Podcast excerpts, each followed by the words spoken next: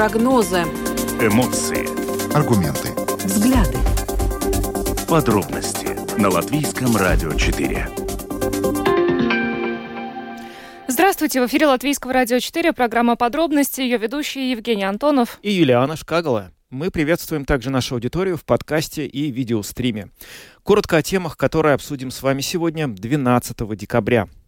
Международный олимпийский комитет ранее сообщил о решении допустить к участию в Олимпийских играх в Париже. Они пройдут грядущим летом спортсменов из России и Беларуси в нейтральном статусе. Но это решение чрезвычайно озадачило Латвию и другие государства, некоторые другие государства Евросоюза, которые теперь пытаются понять, как им на это реагировать и обсуждают возможность даже бойкота Олимпийских игр. Более подробно об этой теме в начале программы расскажет наша коллега Наталья Мещерякова. А в конце этой недели в Латвии начнет быстро таять снег, и уровень воды в реках поднимут, поднимется. Поэтому на следующей неделе в Латвии возможно наводнение. Как сегодня стало известно, в Екапелсе, например, уже уровень воды поднялся на 2 метра. Сегодня мы связались с мэром Екапелса. Напомню, город, который в начале этого года пережил очень серьезное наводнение, а, и с последствиями этого наводнения борется до сих пор. Поговорили с мэром Екапелса о готовности в случае чего реагировать уже прямо сейчас. Затем поговорим о мерах, которые обсуждаются на уровне Евросоюза. Комиссар Евросоюза по сельскому хозяйству Януш Войцеховский выступил за запрет импорта российского зерна и другой сельхозпродукции. Латвия ранее тоже неоднократно заявляла о том, что она хотела бы, чтобы эта продукция перестала импортироваться Евросоюзом. Сегодня мы связались с членом правления крестьянского сейма Мартиншем Тронсом, и он рассказал нам, собственно говоря, о том, почему его организации и другие сельхозпредприятия э, в Латвии выступают против импорта российской продукции, сельскохозяйственной продукции в страны ЕС. А, в эту субботу, вторник, Алансе в Риге произошло трагическое ДТП, в результате а, которого а, водитель совершил наезд на двух молодых людей, и вот одна девушка несовершеннолетняя в результате этого ДТП скончалась. Дело в том, что, как выяснилось, водитель, за рулем находился водитель 1932 года рождения, и, соответственно, этот факт ну, вызвал достаточно бурное бурное обсуждение, и э, полиция позже сообщила, что э, у водителя, который совершил это трагическое ДТП, имелась действительная медицинская справка, и по предварительным э, данным, возможной причиной аварии могла стать невнимательность водителя. Э, после того, как это ДТП произошло, э, вот наши коллеги с Латвийского радио 1 э, подготовили материал на эту тему, как раз э, который касается э, медицинских справок для водителей, медицинских комиссий. И, собственно, опрошенные специалисты э, ну, высказали мнение, что медосмотры водителей должны быть частыми и более строгими. Сегодня мы хотим эту тему обсуждать э, с вами. Надо ли, на ваш взгляд, ужесточать медицинские проверки водителей? Примем ваши звонки по телефону 67227-440 и можете писать нам на WhatsApp по номеру 28040424. Ну а видеотрансляцию программы смотрите на странице LR4LV, на платформе RusLSM ЛВ, в Фейсбуке на странице Латвийского радио 4, на странице платформы РусЛСМ, а также на YouTube-канале Латвийского радио 4. А, слушайте записи выпусков программы «Подробности» на всех крупнейших подкаст-платформах. Кроме того, наши новости и программы доступны в специальном мобильном приложении «Латвия с радио». Его можно скачать в App Store, а также в Google Play. Ну а далее обо всем по порядку.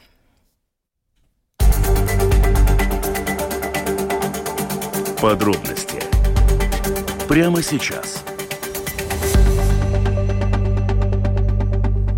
Программа подробностей на Латвийском радио 4. Одном из, э, одним из главных новостей последних дней стало решение Международного олимпийского комитета о частичном допуске спортсменов из России и Беларуси к, в нейтральном статусе к играм, Олимпийским играм летним в Париже. Это решение стало очень достаточно неожиданным, потому что на протяжении последних двух почти лет, что идет э, российская война в Украине, собственно, спортсмены из России и Беларуси были практически полностью забанены, лишены возможности выступать во всех международных соревнованиях на любых уровнях.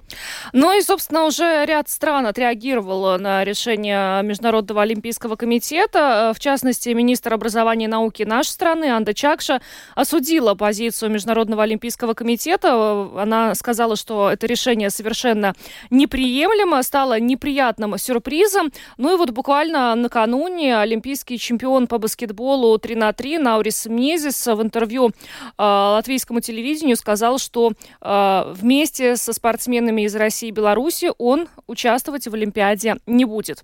Но все подробности сейчас а, у нашей коллеги Натальи Мещеряковой, журналиста Латвийского радио 4, которая с нами сейчас на прямой видеосвязи. Наташа, здравствуй. Добрый вечер, коллеги.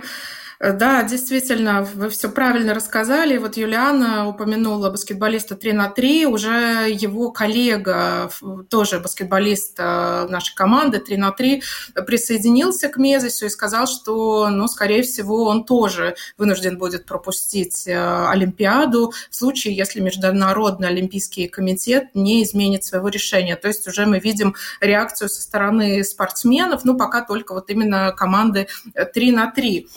Что же касается высших должностных лиц, не только Анда Чакша, но вот э, президенты трех стран вчера на встрече в Таллине, трех стран, я имею в виду Латвии, Эстонии и Литвы, тоже обсуждали эту тему, и они ну, как решили о том, что такое должно быть отменено решение э, Международного олимпийского комитета. И вот э, всячески тоже высказались об этом решении.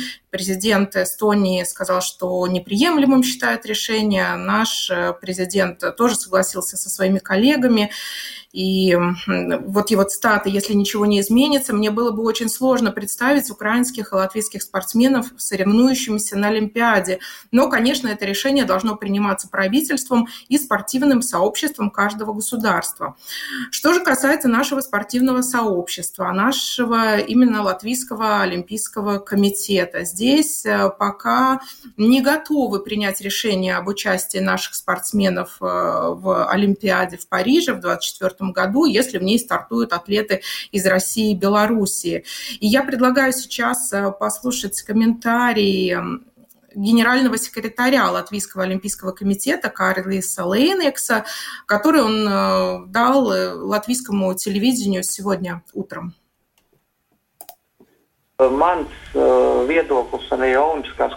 Viedoklis. Мое и мнение Олимпийского комитета не опираться на эмоции при принятии решения. Надо смотреть на ситуацию, и я допускаю, что до начала Олимпиады она еще может существенно поменяться. Есть много аспектов. Надо понять позицию самой Франции. У нее есть возможность, например, не впускать спортсменов из конкретных стран. Впереди большой путь, и не будем торопиться с конкретными решениями. Мы знаем, что нам нужно делать. До Олимпиады 9 месяцев. Впереди фундаментальная работа. Этим решением ничего не заканчивается. У Международного олимпийского комитета есть свое мнение, но оно есть и у других. Это нормальная практика. Наша работа — продолжать борьбу за то, чтобы Украина участвовала, а страна-агрессор не участвовала. И сейчас слишком рано и не к месту бросаться словом «бойкот». На данный момент мы ничего не получили от Украины относительно их позиции. Эту позицию надо принимать во внимание, если мы солидаризируемся до конца. Ir jāņem vērā Ukrainas pozīcija pie tā, ja mēs solidarizējamies līdz Угу.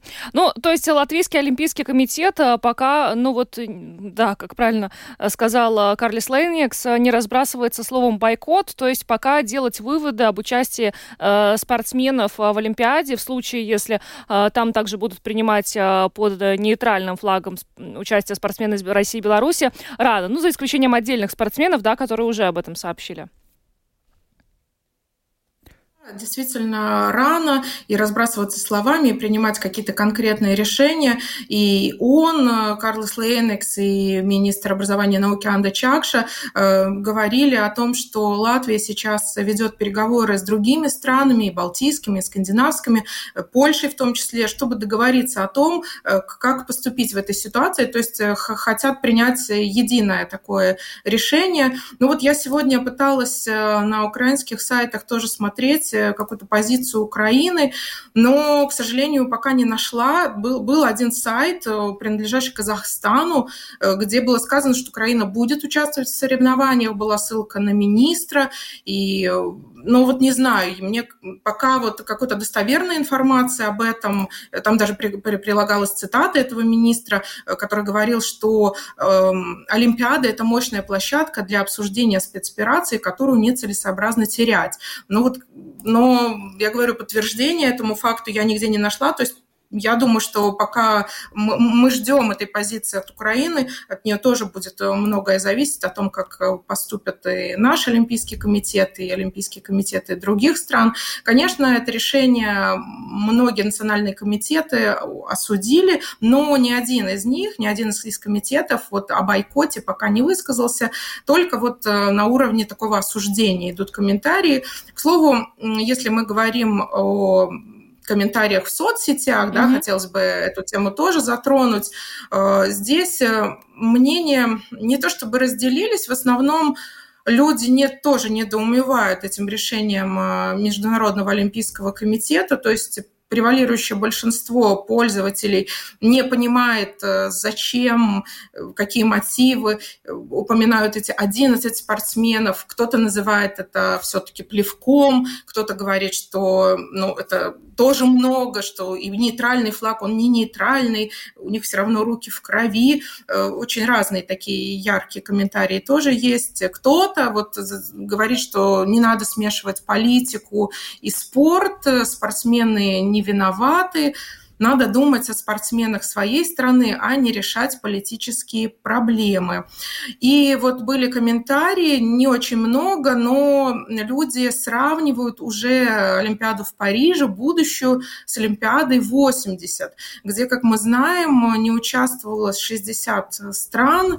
Вот это был такой олимпийский бойкот на фоне войны в Афганистане.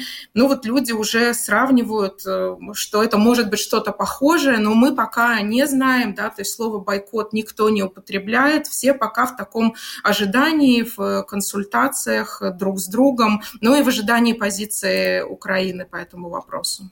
Ну да, но все-таки, да, тот бойкот действительно был очень известным таким случаем, но тогда ты вот сама сказала 60 стран, и, в общем, э, в первую очередь страны Запада как-то единым фронтом это сделали. Сейчас вот мы такого единодушия вообще не видим. Ну, а может быть, э, есть какая-то информация по поводу того, что вообще думают другие вообще спортсмены? Вот если, или взять как-то вот пропорции, да, э, насколько больше голосов тех, кто считает, что условно Латвии надо участвовать вот э, в этом турнире, да, э, крупнейшем крупнейшем турнире четырехлетия, на самом деле, а по сравнению с теми, кто предлагает бойкотировать и при, при, принять политическое решение не ехать в Париж?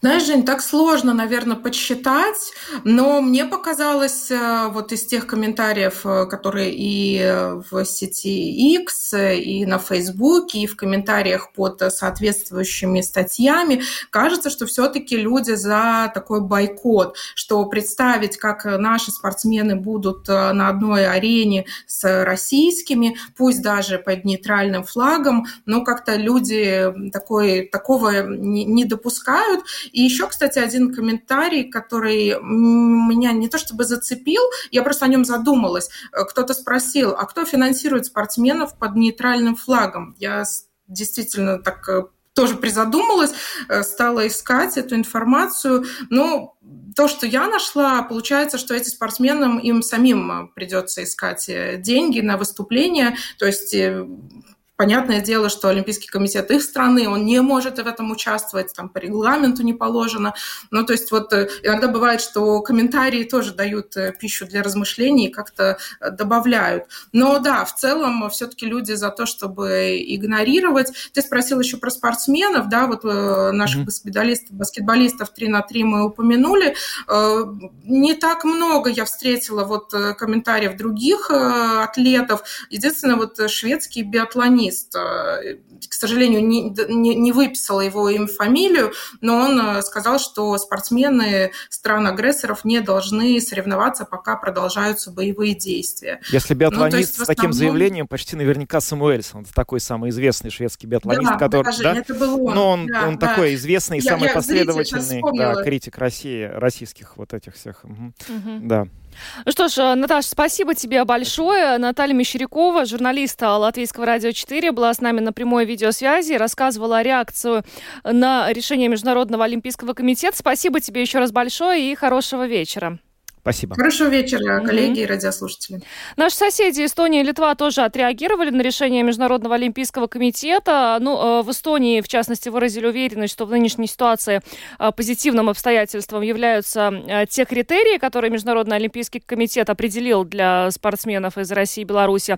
А вот в Литовском олимпийском комитете выразили разочарование из-за решения МОК и также там готовы с коллегами из других стран искать решение, которое позволило бы снизить снизить число допущенных таким образом спортсменов из России и Беларуси до абсолютного минимума. Ну, а вот, например, э, чешское, одно чешское издание даже предложило свой вариант э, формы э, спортивной для атлетов из России и Беларуси. Это белая форма с пятнами крови, ну, то есть как символ агрессии в Украине.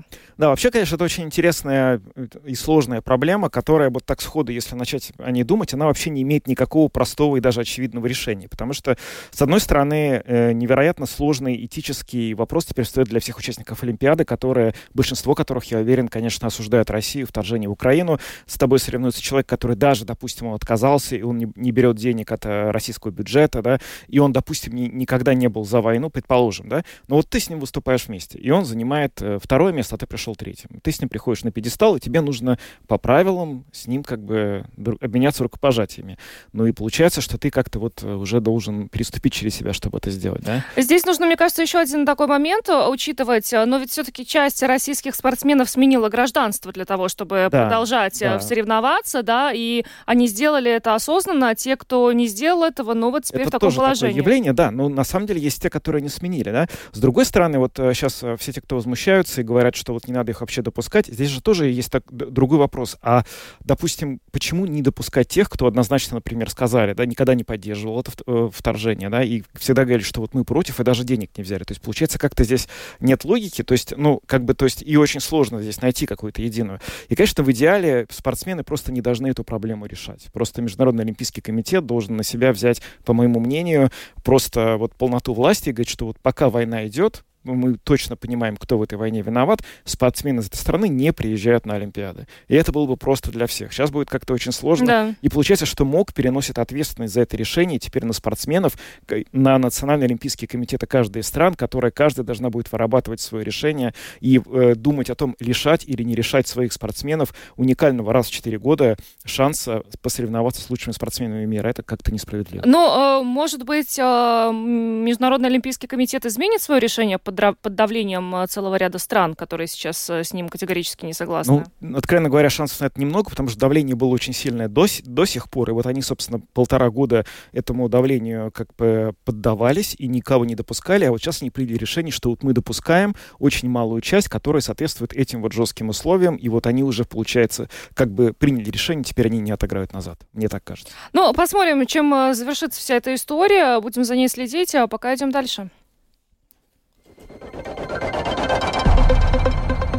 Самые важные темы дня. Подробности.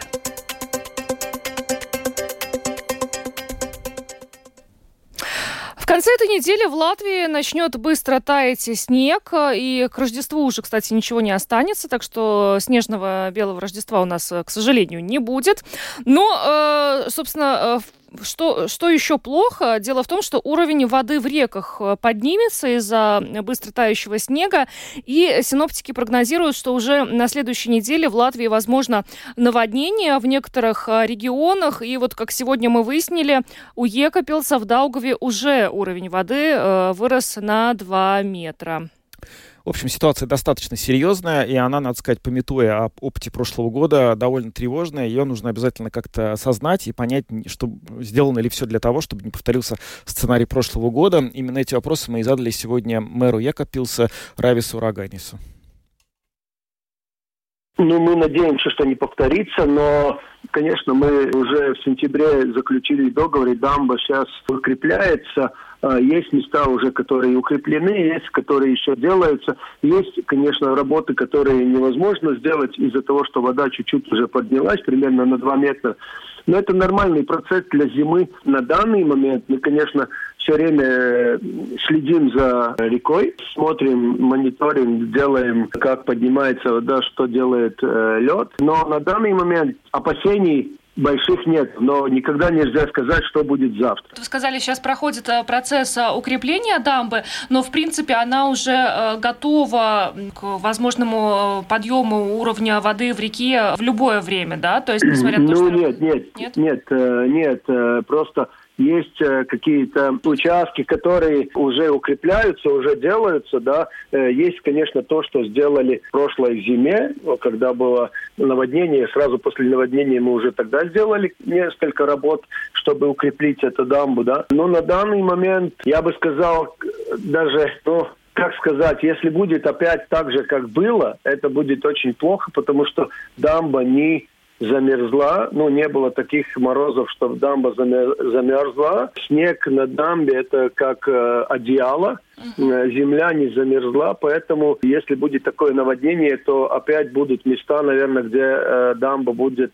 ну, не сможет удержать воду и лед. Все-таки хочется надеяться, что ничего подобного не повторится, но вот тем не менее, помимо дамбы, э, были еще некоторые моменты, над которыми дискутировали. Во-первых, это э, сотрудничество Екапилса с э, Плявинским самоуправлением. Да, очень много было разговоров о том, нужно было ли открывать шлюзы на Плявинской ГЭС и так далее. Да.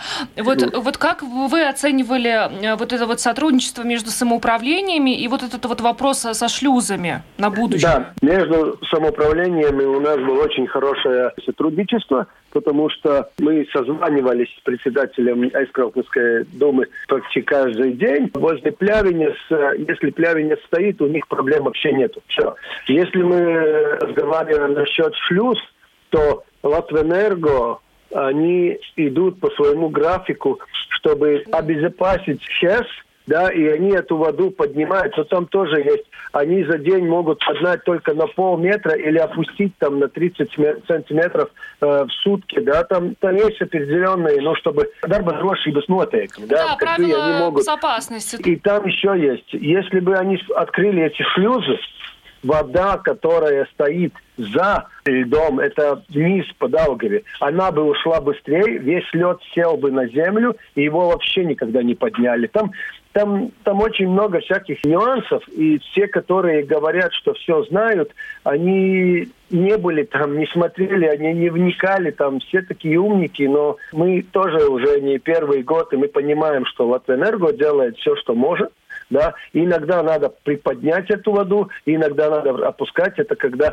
э, лед можно поломать так. Ну, чтобы он ну, начал двигаться. Если бы на данный момент опустили всю воду, шлюзы, ну, спустили, да. сел бы лед, вся эта масса села бы на землю, это получается, что давление должно быть намного сильнее, чтобы ее сдвинуть. Это означает, что наводнение можно было еще намного больше – да, и тогда, когда эта вся масса приподнялась бы и пошла э, с большой силой на ГЭС, тогда бы можно, можно было бы говорить и о том, что и в Риге ГЭСа бы не было да. Угу. Там, ну, это тоже надо учитывать. Это нельзя сказать, вот нам нравится, поднимайте воду или не поднимайте. Там целая система, целая безопасность, такая характеристика должна быть, насколько можно, насколько эту воду можно пускать, насколько ее можно перепускать, да. Это так есть. Если там пойдет сразу большой то это будет очень проблемно. Еще одна проблема, которая вот э, возникла тогда, э, удалось ли как-то вот ее обсудить э, по поводу связи, потому что из-за того, что были потоплены улицы, некоторые жители остались без связи. Ну, у нас сделали все, чтобы не остались без связи. У нас привезли специальное оборудование и эту связную вишку, которая была в принципе, под водой, они обеспасили, uh-huh. и, э, ну, короче, она не, не обесточилась, и связь была все время. Но такая возможность была, что вот не будет.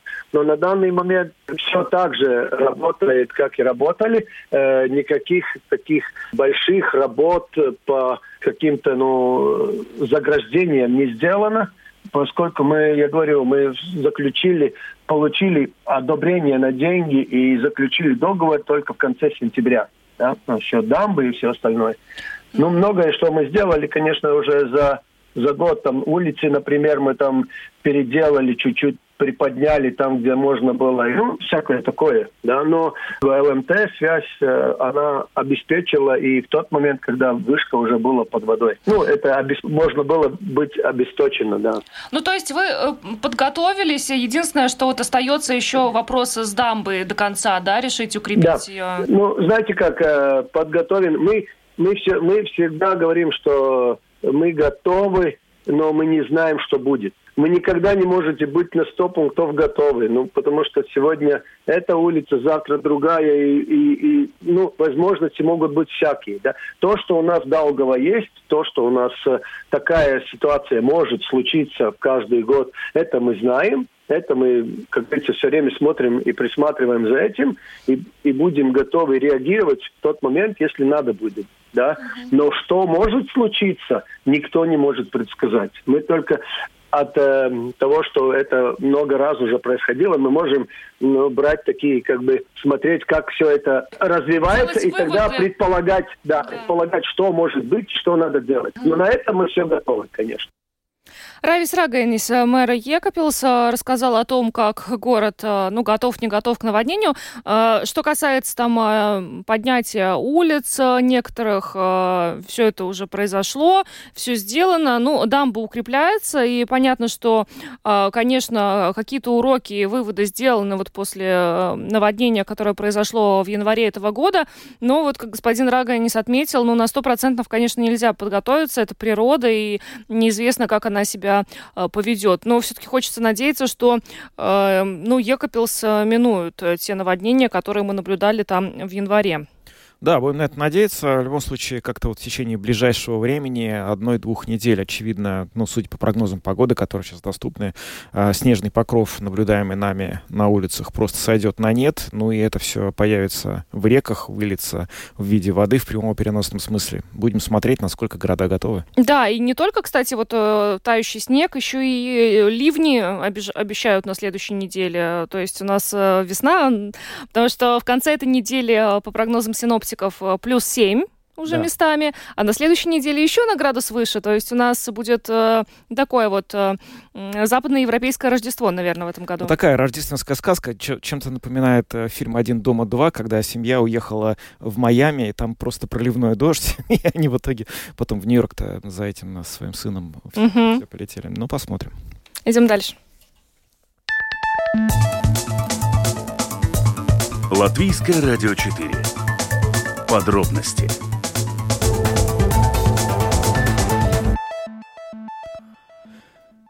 Обсуждаем теперь проблему, тему, которая связана с импортом российского зерна, сельскохозяйственных товаров на территории Евросоюза. В Брюсселе в эти дни по приглашению Латвии вновь обсуждается этот запрет на ввоз российского зерна. И вот э, комиссар Еврокомиссии по сельскому хозяйству Януш Войцеховский, он поддержал эту инициативу и выступил за то, чтобы российское зерно, а также другая сельхозпродукция, которая произведена в России, не, импорти- не импортировалась в страны ЕС. Вообще, э, мы эту тему обсуждали некоторые некоторое время назад, когда с инициативой это э, запретить э, импорт российского зерна выступила Латвия, именно э, наш министр земледелия Армен Скраузе, он уже несколько раз поднимал эту тему в Брюсселе, но вот и теперь она была поддержана. А что это даст, каким последствиям приведет. Сегодня об этом поговорили с членом правления Крестьянского Сейма Мартиншем Тронсом, который прокомментировал, вот что будет в случае, если э, страны Евросоюза утвердят этот запрет на импорт российского зерна. Как началась война, тогда латвийские фермеры отказались с российского и белорусского удобрения, техники и других, э, скажем так, покупок с этих стран. В протяжении двух лет белорусы, российские фермеры, они использовали то удобрение, которое они там производят, химикаты, как, какие они там производят, э, технику и так далее, и так далее. Э, и, конечно, в России можно выращивать зерно, у которого себестоимость намного меньше, как у зерна, который выращивают в Евросоюзе. У нас другие стандарты на продукты питания, у нас другие стандарты насчет выращивания, у нас другие стандарты насчет вопросов о окружающей среды. Но то, что мы видим, как началась война, тогда все-таки э, зерно — это один из видов оружия. И с этим оружием можно и достичь негативных аспектов, не привозить зерно на, на третьи страны, из-за чего там начинаются какие-то революции, разногласия, да. Это один аспект. Второй аспект — зерно как оружие — это и политическое оружие. Мы видим, что российское зерно а до этого оно продавалось по ценам рыночным. Но мы видим, что сегодня российская сторона делает ну, такой как демпинг на цены. И чтобы как-то сделать негативные аспекты на тех фермеров, которые работают в Евросоюзе. Российское зерно — это, в принципе, оружие против э, фермеров Евросоюза. Да? Мы видим, что сейчас э, происходит. До этого были такие продукты, как кукуруза или жим рапсовый, которые привозили с Украины в Евросоюз, ну или Балтийские страны. Мы видим, что сейчас, в принципе, такой возможности нет. И, конечно, были какие-то предприниматели, которые начали привозить вот э, или сою, или кукурузу, или рапсовый тоже жим с, с России и продает здесь его как украинский, скажем так, да, продукт. Мы видим, что с России до этого привозили, еще привозят зерно, которое ниже качества и ниже по цене. И мы видим, что Латвии тоже вот продается такое зерно. А основном, конечно, это кукуруза на данный момент. То этот продукт продается. И он очень негативно влияет на конкурентоспособность наших фермеров. И вот, конечно, чем мы ближе к России находимся, нам труднее э, с этим бороться. Конечно, есть еще и страны, которые покупали и покупают, и, может, и хотят еще покупать дальше российское зерно, потому что сами они не производят. Италия, это Испания, Португалия и так далее, и так далее, конечно. Ну, нам тогда надо, надо понять, что если мы хотим бороться с Россией и, и показать э, ну, какую-то свою позицию насчет э, войны в Украине. Но тогда это не годится, что мы, вот латвийские фермеры, будем показывать да, свою позицию, не покупая зерно, а, вот, а другие в евространах будут покупать это зерно. Значит, это вопрос, где надо достичь согласия ну, если даже не всех евро странах Союза, да, но в большинстве этих э, стран. Мы хотели, чтобы был запрет э, насчет не только зерна кукурузы, но там и фрукты, и овощи. Там и дальше можно по списку идти, да. А российский квас, российские конфеты и все, все остальное можно сегодня купить в латвийских магазинах. Ну и, конечно, вопрос, а правильно ли это? Ну вот мы видели, что вчера были тоже переговоры в Евросоюзе, в Брюсселе, но пока еще достичь а, какого-то согласия в этом вопросе между странами Евросоюза мы видим, что будет, наверное, нелегко. Да, но вы знаете, вопрос вот этот вот импорта российского продовольствия, который, безусловно, имеет вот такое политическое значение, которое вы вот сейчас достаточно подробно э, изложили, он имеет ведь еще и важное значение в плане обеспечения продовольственной безопасности для самых разных стран мира, в том числе очень уязвимых, э, которые получают это зерно через Европейский Союз, импортируя его таким образом. И если а... этот канал будет закрыт, то фактически их безопасность продовольственной если будет под угрозой, да? Да, потому вопрос надо делить на два вопроса, скажем так, да, аспекта. Это один импорт э, российского зерна в Евросоюз, это импорт, когда это зерно остается в Евросоюзе, и тут его используют. Вот э, транзит — это уже другой вопрос. Это э, когда э, зерно по железной дороге, который находится в Евросоюзе, достигает портов, дальше загружаются корабли, которые в основном уходят в третьи страны. Это, конечно, другой вопрос, насчет которого, конечно, сейчас тоже а, в латвийском обществе фермеров, а, в латвийской политические арены происходят дискуссии. Но я думаю, что нам сначала надо решить первый вопрос насчет того зерна, которое остается в Евросоюзе. Мы сами себя можем обеспечить в Евросоюзе со своим зерном. Можем. Это не проблема. С голоду мы не помрем. Вопрос насчет транзита – это, конечно, уже второй вопрос. Потому что, конечно, у нас есть Латвии порта, которые тогда не будут зарабатывать, а у них есть и кредиты, какие-то э, все-таки договоры подписаны. Это, конечно, второй вопрос, насчет которого, я думаю, будет еще труднее договориться с другими странами Евросоюза. Потому что ну, это касается, конечно, и экономики, и возможности портов э, зарабатывать, скажем так. Но я думаю, что главный вопрос на данный момент — это решать вот э, вопрос насчет российского зерна и импорта этого зерна. Насчет транзита будут еще дискуссии. Будем думать, как решать этот вопрос. Это еще и третий аспект есть, скажем так. Это и украинское зерно, которое заходит в Евросоюз. Конечно, а качество другое. Варианты, как это зерно выращивать, тоже друг, другая обстановка. И цена тоже меньше. И я думаю, что нам надо э, делать все возможное, чтобы мы помогли украинцам это зерно вывести из Евросоюза, продавать в другие э, страны, в третьи страны, в страны, куда это зерно уже продавалось до войны. Но надо им помочь, но надо понять, как и не загубиться самим свою отрасль. Это Мартин Штронс, член правления крестьянского Сейма, сегодня прокомментировал для нас дискуссии, которые проходят в Евросоюзе по вопросу запрета на импорт эм, российского зерна и другой сельхозпродукции из России. И вообще, на самом деле, вот даже в том виде, в котором э, господин Тронс это нам изложил, видно, насколько сейчас сложно в Евросоюзе прийти зачастую к компромиссу по вопросам, которые раньше казались абсолютно общими. Ну вот, в частности, запрет российского зерна. Ведь есть э, Евросоюз, который полностью и без безоговорочно осуждает войну, которую Россия ведет в Украине, но тем не менее, когда дело доходит до конкретных экономических мер, многие страны ведут себя в отношении этих вопросов по-разному. Вот он напомянул, что такие страны, как, например, Испания, Италия, Португалия, где сейчас нет возможности выращивать зерно, видимо, из-за каких-то географических э, условий, не очень знаю, но неважно, там они к, относятся к этому совсем по-другому, чем относятся в Латвии. Они, в частности, вполне готовы покупать российское зерно и протестуют против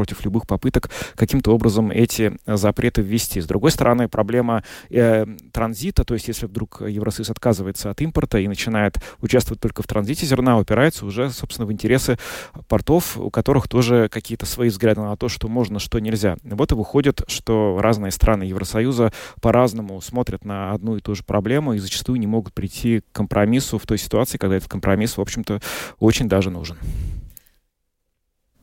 Ну, переходим к следующей теме.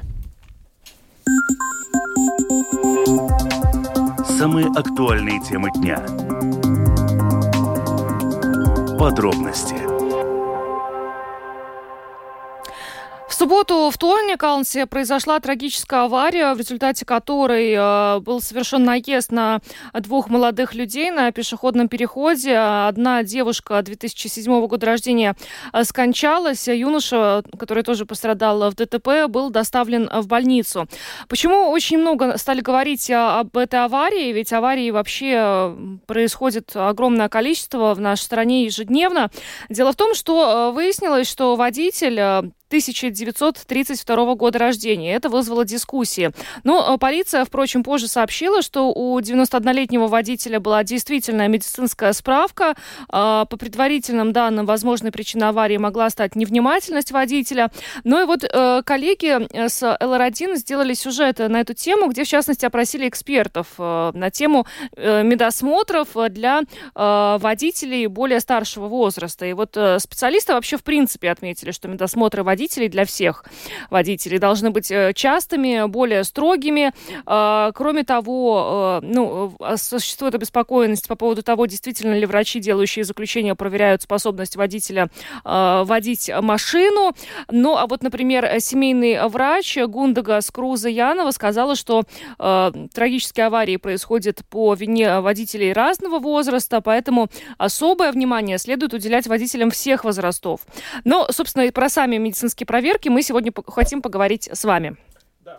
Да, и для того, чтобы, собственно, понять, потому что, конечно, неизвестно, что именно стало причиной этой вот трагедии, не хочется все это переводить э, в плоскость возраста, но, тем не менее, возраст тоже фактор, который, вероятно, медицинские комиссии должны учитывать, ну, по-разному, с учетом того, какой это возраст. В общем, вопрос к вам. Надо ли ужесточать медицинские проверки водителей? Телефон прямого эфира 67227-440. У нас есть WhatsApp, туда можно писать 2804-0424, и мы принимаем первый звонок. Здравствуйте. Алло, добрый вечер. Добрый. Э, по иронии судьбы, родители девочки являются нашими большими друзьями. Угу. И для нас это огромная трагедия с этой девочкой. Да. Вот, понимаете, там девочку звали Юля. Угу. Вот, и поэтому я считаю, что вообще 91 год за рулем это категорически противопоказано. Я, этот, там участок дороги абсолютно ровный. Суббота, ни одной машины, там никого нету. Как человек ехал, вообще непонятно. Как можно в таком возрасте управлять автомобилем? Да, ваша позиция понятна, и мы выражаем соболезнования да, мы вам и друз... вашим друзьям. Конечно, да. Угу. Спасибо за звонок. Так, есть еще несколько. Я напоминаю вопрос, надо ли ужесточать медицинские проверки водителей? Мы сейчас говорим в целом о всей процедуре медицинских справок, освидетельствования, тестирования для водителей, которые сейчас есть. Надо ли делать эту систему более э, жесткой и более строгой? Здравствуйте. Алло. Говорите, Слушаем, пожалуйста. да. Мы вас слушаем. Алло. Да, мы вас слушаем. Позд- Поздравления можно? Нет, поздравления позже. Андрей. Волков присоединится через минут 15. Здравствуйте. Про медицинские проверки водителей говорим. Слушаем вас. Добрый вечер. Добрый. Вы знаете, я считаю так, я водитель. Вот как сказано, 5 лет, 5 лет дается справка до 55 лет или 60 лет, потом раз в 3 года дается, после 70 лет раз в год проходить. Я считаю нормально. Почему 90-летний не может ездить? Вот я знаю такого артиста был, где 101 год умер, Зельман, кажется. Ну, вообще, ну, вообще, идеально выглядел. Ну, мне кажется, на год давать справку все, проверять тщательно все. Кто знает, что там случилось. Не надо ничего ужесточать. 5, 3, 1. Лично мое мнение. Ясно. Это нормально. Мгм. Спасибо за Ну, ваш... сейчас вот как сообщает, э, сообщается вот в этом сюжете, который я уже, э, о котором я рассказывала, э, все водители категории А и Б должны проходить проверку здоровья раз в 10 лет, а водители старше 60 лет раз в 3 года. Ну, вот такая информация звучала. То есть больше, чем раз в три года никто не должен не- проходить? Ну, через- по крайней мере, вот здесь не, не сказано, да, Да? что, да. Ну, вот это, на самом деле, я тоже удивился, услышав, ну, думаю, может, я что-то не знаю про это вот 3.5.3.1. И если, или это предполагаемая реформа с точки зрения нашего слушателя. Но в любом случае, вроде бы сейчас 5.3.1 не работает, и, может быть, это как раз один из способов ужесточения. А, здравствуйте. Здравствуйте. Ну что я вам скажу, я как инструктор, вот я в Прельском районе выпустил около тысячи водителей. Вот, а меня знают. Я скажу так, что у нас, конечно, это просто совпадение. Я учил и вот ко мне была Эмира Геронимовна, Зира, ей было 65 лет. И, и сдала лучше всех. Это совпадение. А сейчас и так пожилые проходят само через три года. Это совпадение. А теперь э, это делают у нас компанию, что надо жес- жесточать каждый год. Потому что деньги. Техосмотр же, смотрите, в Литве раз в два года. У нас каждый год. Да, это мы У знаем про техосмотр. Спасибо за звонок. Про техосмотр мы знаем. Это ваша боль. Мы, мы уже поняли, да, что техосмотр. А, здравствуйте. Добрый день. Добрый. А что бы было, если бы 17-летний мальчик задавил их? Также подняли бы вопрос. Да любой может задавить. А проверки должны быть, да. Ну вот Я поэтому думаю, мы и не про возраст, а в целом было про проверки, плохо да. со здоровьем, вряд ли бы он сел за машину. И Ему бы, наверное, не разрешили. Здоровье, значит, у него нормальное. Да, может быть, раз в год проверять, дать справку. А может быть, он до 120 лет будет жить. Да. Спасибо. Не хочется как-то все переводить в плоскость возраста, но как-то этот вопрос сам по себе встал из-за того, что это произошло. Действительно, ДТП происходит с участием и молодых водителей, и, конечно, это так. Здравствуйте. Добрый вечер. Добрый. В советское время медкомиссия была у нас в Меже-парке на стендера. М. А сейчас, извините, медкомиссию дает семейный врач. Да он даже зрение не проверяет, давление не меряет и дает эту справку. Это неправильно, я считаю. Надо обязательно очень жестко проверять. Особенно после 70 лет. Спасибо. Спасибо. Спасибо вам. А, спасибо всем а, за звонки. А, да, ну то есть услышали мы сегодня мнение, что проверки должны быть жестче и чаще, да, производиться. Ну то есть, может быть, действительно с, с, с каким-то по достижению какого-то определенного возраста проверки должны происходить чаще. Сейчас после 60 лет, э, значит, через три года, возможно, да. еще чаще нужно. Я очень далек от того, чтобы предлагать каким-то образом ограничивать водителей с определенного возраста сидеть за рулем, но я думаю, что с определенного возраста, потому что просто человек за рулем, он угрожает жизни и здоровью не только своему, но и многих других. С определенного возраста, вероятно, проверки в отношении таких людей должны происходить чаще. Мне кажется, это вполне разумно, но если он проходит эту проверку, то пусть ездит, конечно, сколько им здоровье позволяет. Да, но еще вопрос, как проводятся эти проверки, да? да то есть вот как описал правда. наш слушатель mm. только что, или, ну как у нас обычно говорят о таких проверках, Пришел к врачу, врач посмотрел, руки, ноги есть, хорошо, ну, можешь водить машину, да? Это, есть... должно, это должно не быть формальностью. Если сейчас это формальность, то, конечно, надо это менять так, чтобы это формальностью не было. Ну что ж, мы на этом завершаем. Спасибо всем за звонки. С вами были Евгений Антонов. Юлиана Шкагала. Звукооператор Том Шупейко, видеооператор Даниэль Йофа. Хорошего всем вечера. До завтра. До свидания.